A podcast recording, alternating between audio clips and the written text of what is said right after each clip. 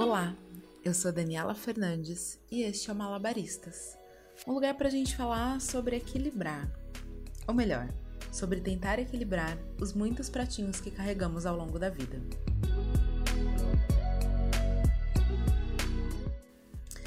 Chegamos ao nosso quarto episódio, um mês de malabaristas, e eu tô muito feliz e muito grata pela audiência, mas principalmente pelo feedback de vocês.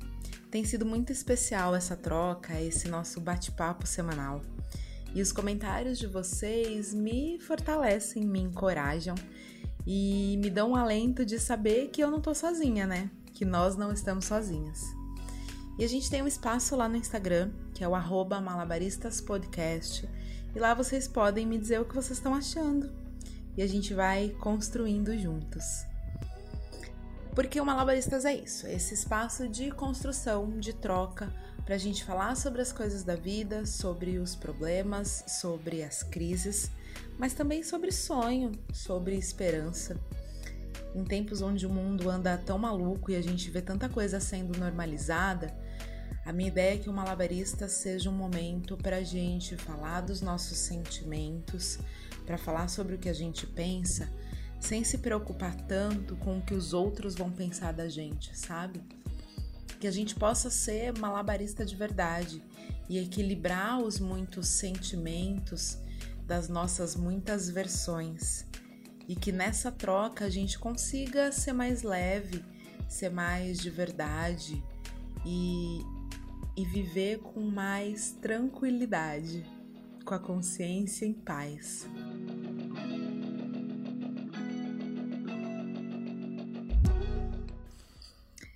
Falar em verdade, o episódio de hoje é sobre cabelo.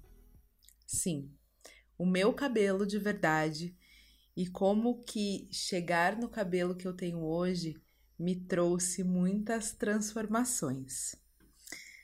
Por que, que eu tô falando sobre isso? Porque na semana passada eu cortei o cabelo, tosei, cortei 70% do meu cabelo e muita gente, não é papo de blogueira, mas muita gente veio falar comigo sobre o meu cabelo. Nossa, como eu sou desapegada, nossa, como eu tive coragem, nossa, como meu cabelo é bonito, nossa, como que aconteceu tudo isso. E eu vou contar aqui a história do meu cabelo para vocês e de todo esse processo. E aí talvez vocês entendam de onde vem essa, entre muitas aspas, coragem. Começando lá pelos meus pais, a minha mãe tem o cabelo bem lisinho, lambido, escorrido.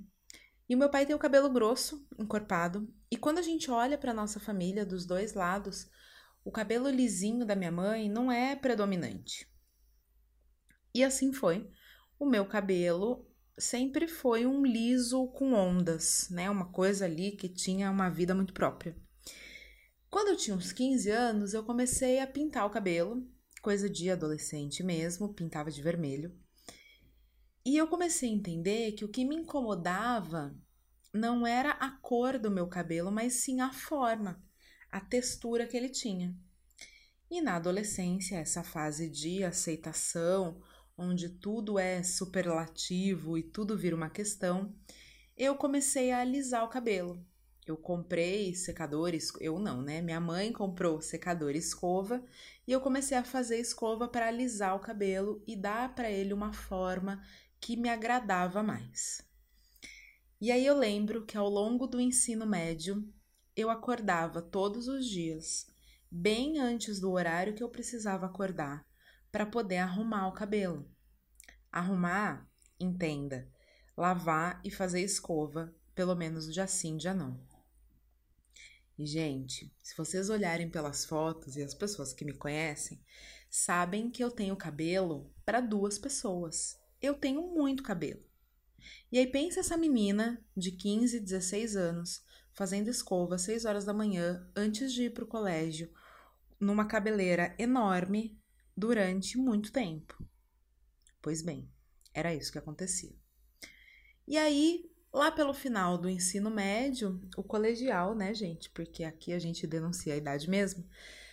No final do ensino médio, cursinho ali, faculdade, é, eu comecei a, a pensar mais sobre isso E foi nessa época, no final, no começo dos anos 2000, 2003, por aí, chegou no Brasil a escova progressiva com formol. Quem aí se lembra? Já existia uma técnica antes de alisamento japonês, que era exatamente isso, deixar o cabelo liso como de uma mulher japonesa do Japão. E era uma técnica caríssima e as atrizes que faziam, e era uma coisa distante da nossa realidade. Pois bem, que lá para 2003, por aí, chegou essa técnica de progressiva de formol, se popularizou e em todo lugar se fazia o alisamento com escova progressiva de formol. E assim, do dia para noite, todo mundo passou a ter o cabelo liso. E aqui vale um parênteses. A gente está falando de Brasil, um país absolutamente miscigenado. Eu encontrei pesquisas que mostram que as mulheres no Brasil, 70% não têm cabelo liso. 70% das mulheres que moram aqui têm o cabelo ondulado, cacheado ou crespo. E dessas mulheres, a cada cinco, duas alisam o cabelo. Ou seja, a gente tem duas mulheres em cada cinco que não aceitam o seu cabelo na sua forma natural. Dá para acreditar? Pois bem, voltando lá à nossa história. Lá no começo do ano 2000, isso não era um problema e a gente foi lá fazer escova progressiva de formal mesmo. E todo mundo tinha o cabelo liso e igual. E era um processo tão maluco, a química era tão forte, que até hoje eu me lembro do cheiro que o negócio tinha. A gente passava um produto no cabelo. A gente primeiro lavava o cabelo com um shampoo que era tipo detergente, assim, que ele tirava e deixava o cabelo bem seco. Depois a gente passava um produto que era o tal do negócio com formol. E aí a gente secava e passava a prancha, a chapinha. E o negócio tinha um cheiro e saía tanta fumaça e era tão forte que o cabeleireiro te dava uma toalha molhada com água para você colocar no nariz e na boca para você não passar mal. E os profissionais que faziam usavam luvas e tinha todo o cuidado porque o negócio era realmente forte. E nem me perguntem o que tinha na composição, porque olha, se a gente pensar, a gente fala como a gente era doida. Mas enfim, fazíamos todo esse processo e a fumaça do secador e da chapinha invadia o salão e as outras clientes tossiam e se incomodavam com aquilo. E aí os cabeleireiros marcavam progressiva tipo todo mundo para o mesmo horário. Uma loucura.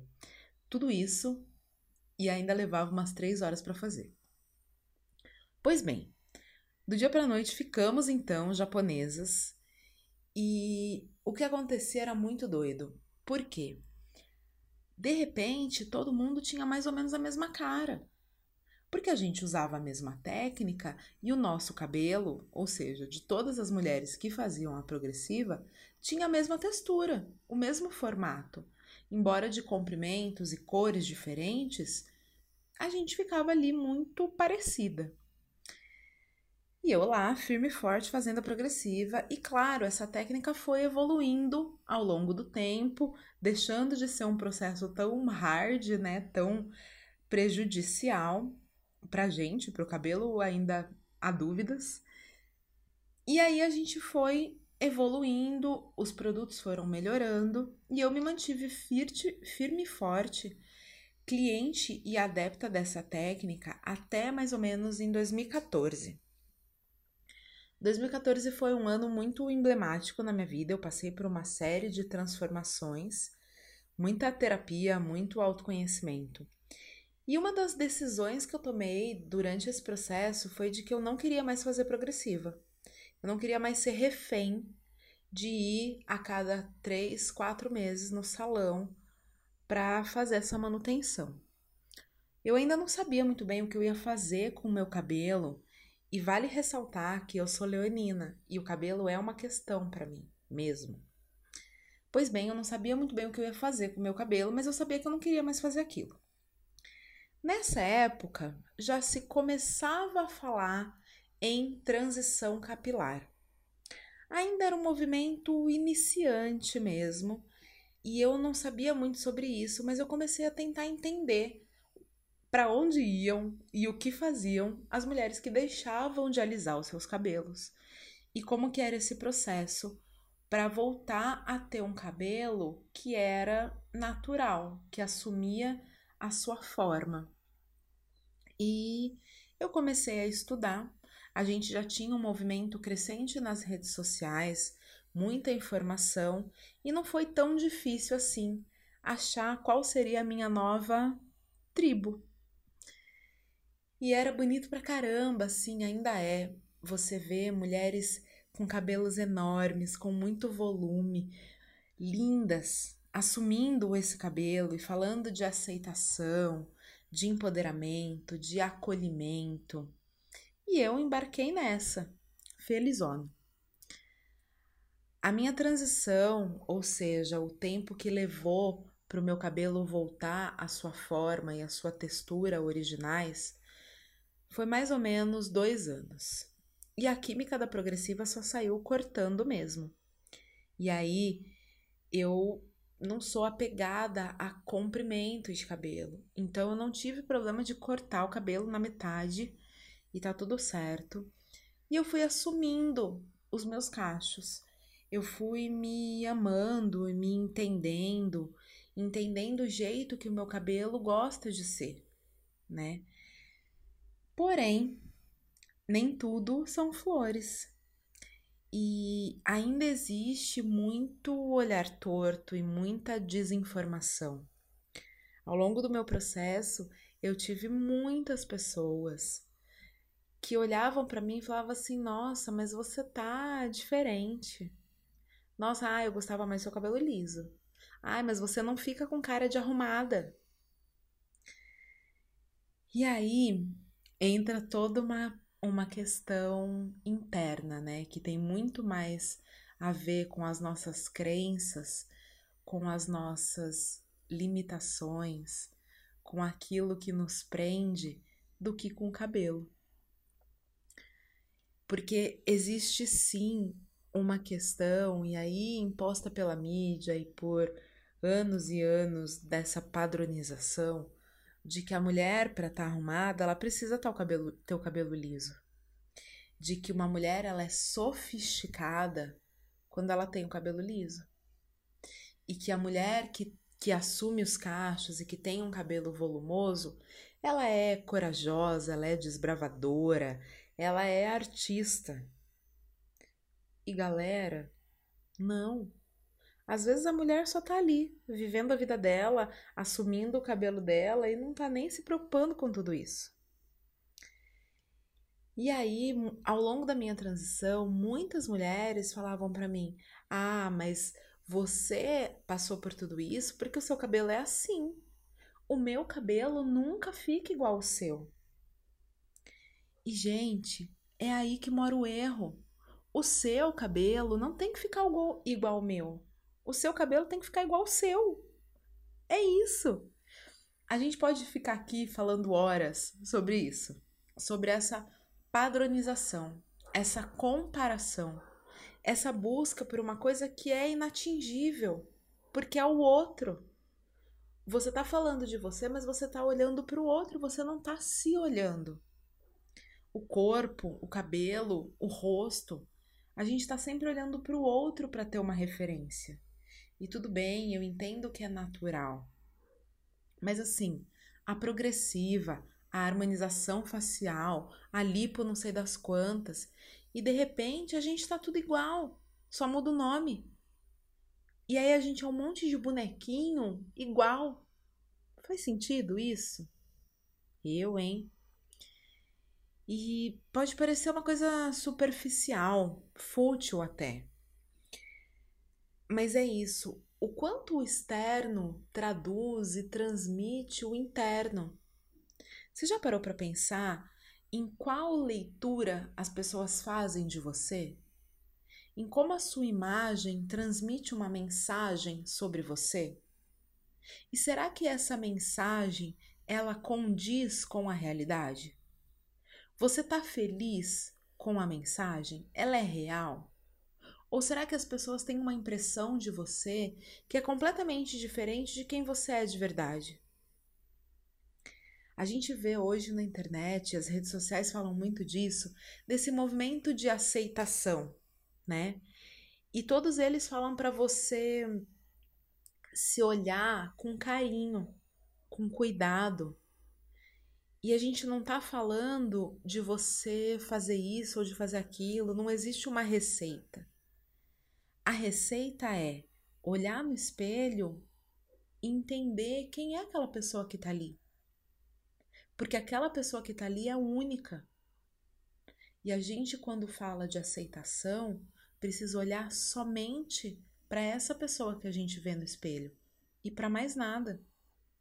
E tá tudo bem se você quiser mudar isso ou aquilo, se alguma coisa te incomoda, mas que essas mudanças reflitam a mulher do espelho. Que a mulher do espelho não, não queira ser outra pessoa, que ela não busque um padrão que é completamente distante do dela. E aí acho que vale fazer um exercício, sabe? Se alguém que não te conhece fosse te descrever, como é que seria essa descrição? Se alguém que olhasse para você e não soubesse quem você é, o que essa pessoa diria sobre você? E o que ela diria é verdade? Te traduz?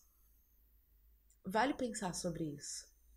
Será que a imagem que eu estou transmitindo tem a ver comigo? E olha, eu vou te falar por experiência própria. É um processo e tanto. É um processo constante, com dias bons em que sim você se sente linda e outros dias terríveis em que você sim tem vontade de ir lá e fazer uma progressiva e parcelar uma lipo em 18 vezes. Porque é um processo dolorido. A gente vai falar ainda sobre isso em outros episódios, sobre o quanto esse autoconhecimento nos traz ganhos e benefícios, sim, mas que é realmente nos arrancar de dentro da gente. E envolve bastante sofrimento também. O meu cabelo, por exemplo, entre muitas outras coisas, eu precisei entender o jeito que ele era eu precisei entender como é que o meu cabelo se adequava a mim. Como é que eu gostava dele?